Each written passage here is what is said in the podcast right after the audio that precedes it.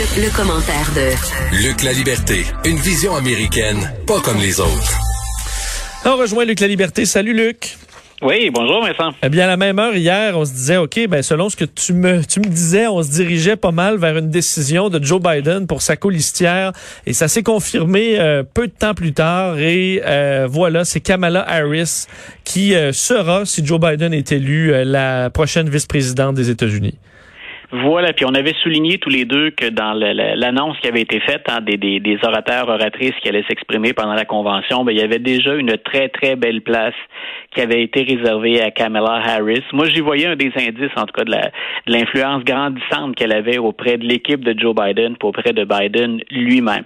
Donc, ça n'a pas été un choix qui était très, très surprenant. Euh, on, on, avait entendu d'autres noms. Biden avait lancé ça, ou son équipe avait lancé plusieurs autres noms. Puis on sait qu'il a rencontré le, euh, plusieurs candidates à plusieurs reprises. Donc, euh, selon l'évolution des dossiers, euh, la COVID, la question raciale, l'économie, l'environnement.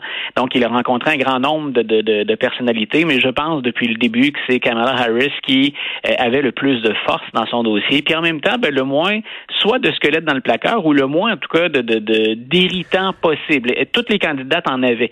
C'est certain qu'on prête flanc à la critique. Là, Mme Harris va être questionnée sur son bilan comme procureur euh, général de Californie, mais c'est quand même celle qui en avait le moins de ces irritants. Justement, quelles sont, commençons par ces, ces, qualités. Euh, qu'est-ce qui, euh, qu'est-ce qui a été la force de Kamala Harris dans sa candidature?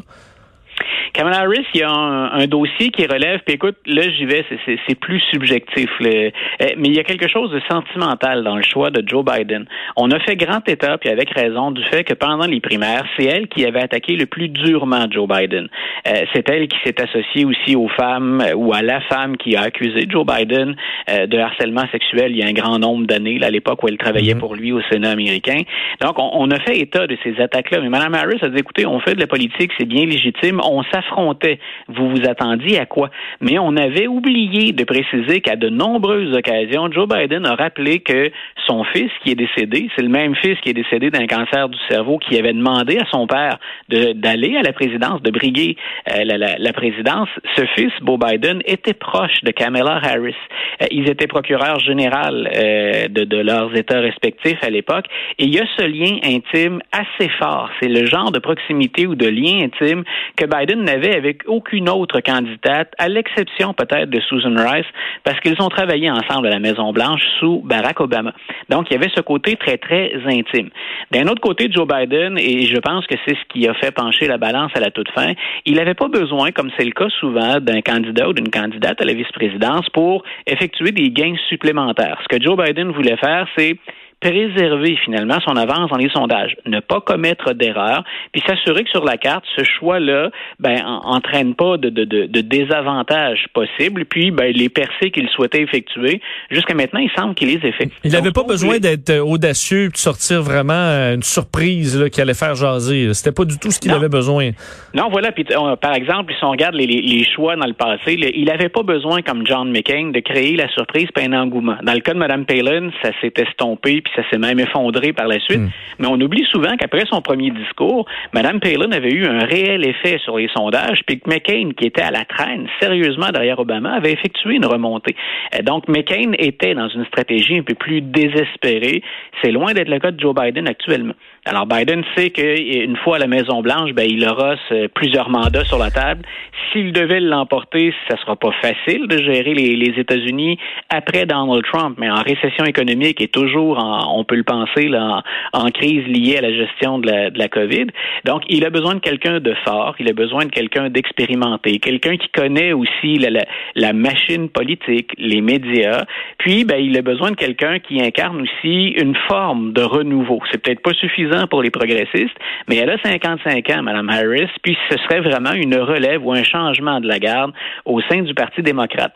Puis, et là on est rendu très loin, euh, ben M. Biden a déjà annoncé qu'il risquait d'être un candidat de transition. Donc 2024, ça devient intéressant pour Mme Harris, mais pour les démocrates aussi, de lui laisser le temps de se préparer de l'intérieur de la Maison Blanche. Et c'est probablement ce qui explique d'ailleurs que Kamala Harris a accepté assez rapidement hein, l'invitation de Joe Biden, qu'on laisse pas le siège de sénatrice de la Californie là, pour euh, pour pas grand chose, hein, pour un, poste qui est souvent hautement symbolique. Donc elle est très ambitieuse, Mme Harris. C'est une grande qualité, c'est une force en politique.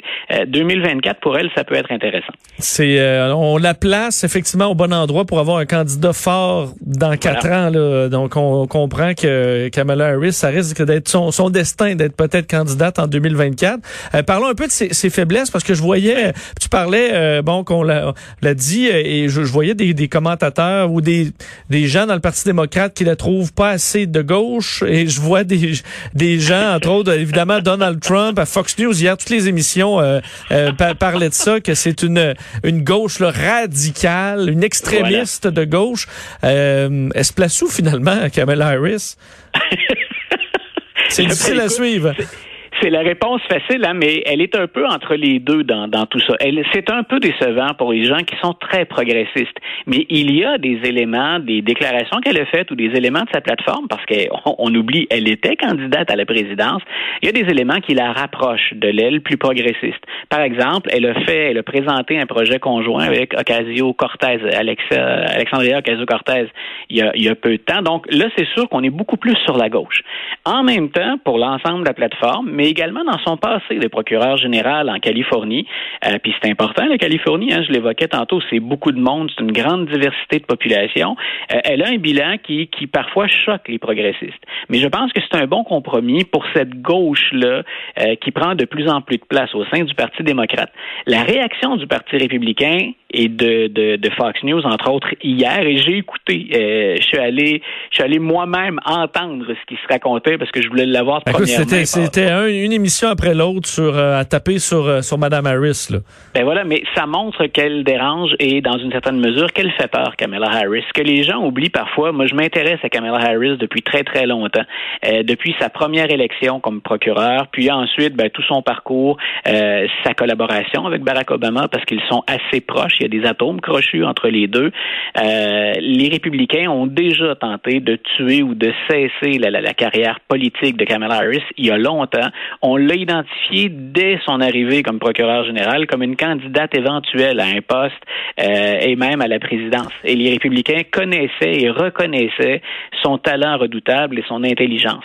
Donc hier, c'était de bonne guerre. Si on souhaite euh, jouer de stratégie, ben ce qu'on fait craindre aux Américains, c'est qu'elle représente cette, gauche extrême qu'on retrouve de plus en plus dans, en langage américain, mais qu'on retrouve de plus en plus au sein de, de l'aile démocrate. Madame Harris, ce n'est pas quelqu'un de l'extrême gauche. Par contre, euh, elle a effectivement dans son bagage de procureur général, ben, soit des décisions, soit parfois une absence de décision qu'on va lui remettre sur le nez éventuellement. Euh, pour les euh, bon si euh, le, ce duo est élu au, début du mois de novembre prochain, on comprend que les relations avec le Canada ça va bien aller. Joe Biden évidemment est beaucoup moins rébarbatif à, travailler avec les alliés et Madame Harris qui a étudié à Montréal, qui est au secondaire à Montréal, on peut penser que ce serait un renouveau quand même de, de la camaraderie entre les deux pays. C'est-à-dire que le, ton va changer. On sait que c'est complexe ce genre de relation-là. D'abord, les États-Unis, c'est un joueur très très important, puis ils vont toujours défendre, puis on le comprend, leurs intérêts en premier. Donc, on s'attend pas à, des fleurs, on s'attend pas à des cadeaux. Et bien souvent aussi, ça se joue au Congrès ces relations-là. Mais c'est certain que la relation entre le Premier ministre ici et euh, le président américain ou l'équipe présidentielle, ben c'est important. On l'a vu avec Barack Obama, là, ça a facilité un certain nombre de choses. C'est un climat qui était plus détendu. On a parlé de bromance à un certain moment. Donc, c'est certain que ça facilite les choses. Puis, on sait déjà que Joe Biden veut euh, rétablir les ponts avec beaucoup d'alliés des Américains qui ont été froissés, irrités ou carrément mis de côté par l'administration Trump. Donc, les, les Américains, surtout s'ils souhaitent aller de l'avant dans le bras de fer avec la Chine, et ça, ben, on peut ne pas aimer l'approche Trump à l'occasion ou la critiquer, mais euh, il fallait s'attendre à un affrontement entre la Chine et les États-Unis.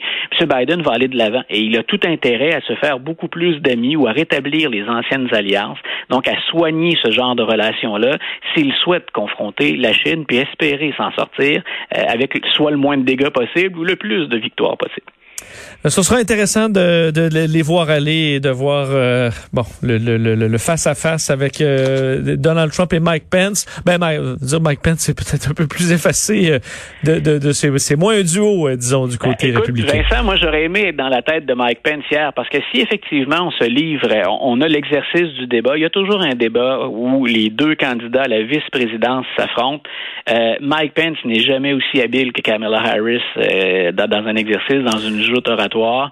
Euh, puis sans faire de jeu de mots, bien sûr, ce serait facile avec avec Mme Harris, mais elle est beaucoup plus haute en couleur, habile, vigoureuse. Il va passer, il risque de passer un sale quart d'heure dans un débat hmm. entre les, les, deux candidats. Il va avoir de la broue dans le toupette, euh, monsieur, monsieur Pence. Effectivement. Luc, merci. Bon anniversaire. Je sais que c'est ta fête aujourd'hui. Ah, c'est bien gentil. Merci. Profite-en très apprécié. T'as une belle journée en plus ensoleillée euh, aujourd'hui. Alors, profite-en autant que tu peux. on se reparle demain, Luc. Parfait. Bye. Salut. On vient.